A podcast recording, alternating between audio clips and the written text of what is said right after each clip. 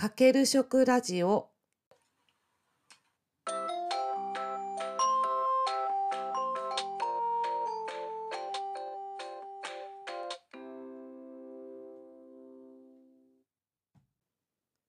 皆さんこんにちは。大阪ホームクッキングの磯部ゆかです。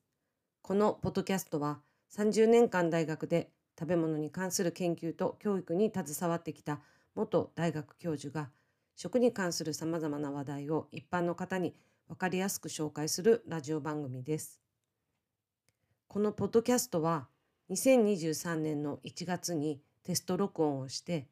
4月から本格的に開始しました。週に1回のペースを目標にやってきましたが気負ってしまって週に2回更新したり一度も更新できなかったりとなかなか思うようにはいきませんでした。それでも9ヶ月で40テーマ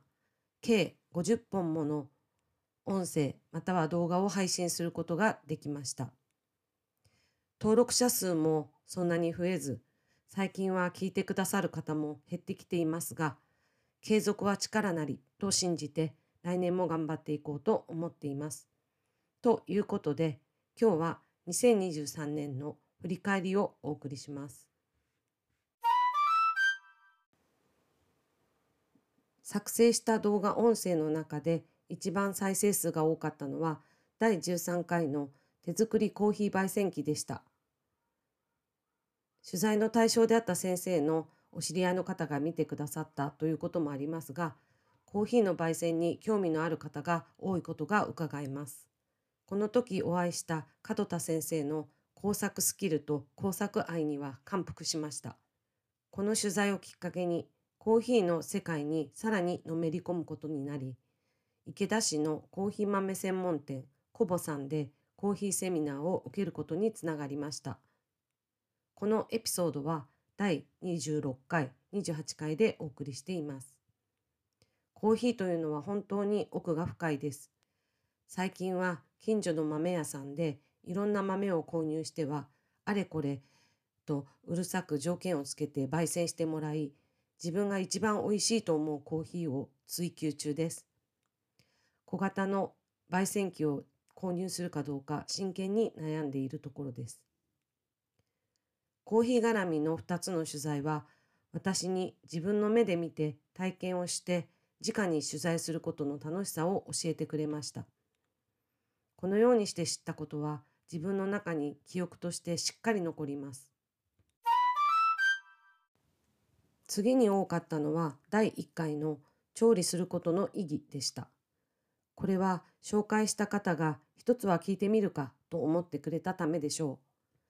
う。身内に指摘されましたが、緊張して硬くて非常に暗い声です。これは失敗でした。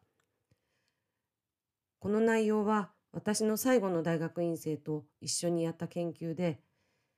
教育現場で使えるリーフレットを作成することになっているのですが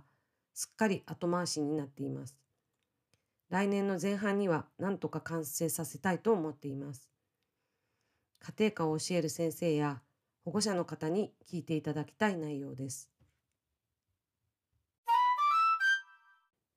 その他ドラマ関係とか謎うなぎなどの珍しい食品関係はキーワードが検索に引っかかるのか再生数が多かったです。これをきっかけに他のエピソードも聞いてもらえるといいのですがなかなかそこにはつながらないようです。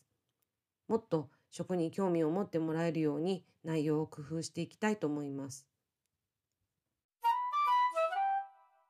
かける食ラジオという名前は何でも食に引っ掛けて話してみようということから来ています。50本のうち文化×食が10本と一番多く、次いで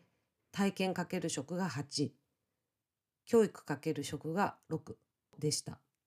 何も考えずに適当にテーマ名をつけているので、改めて全体を俯瞰してみてみると、非常に一貫性がないことに気づきました。例えば、病気だったら健康、語学だったら文化など、整理した方が良いものも見つかりましたが面倒なのでこのままでいきます。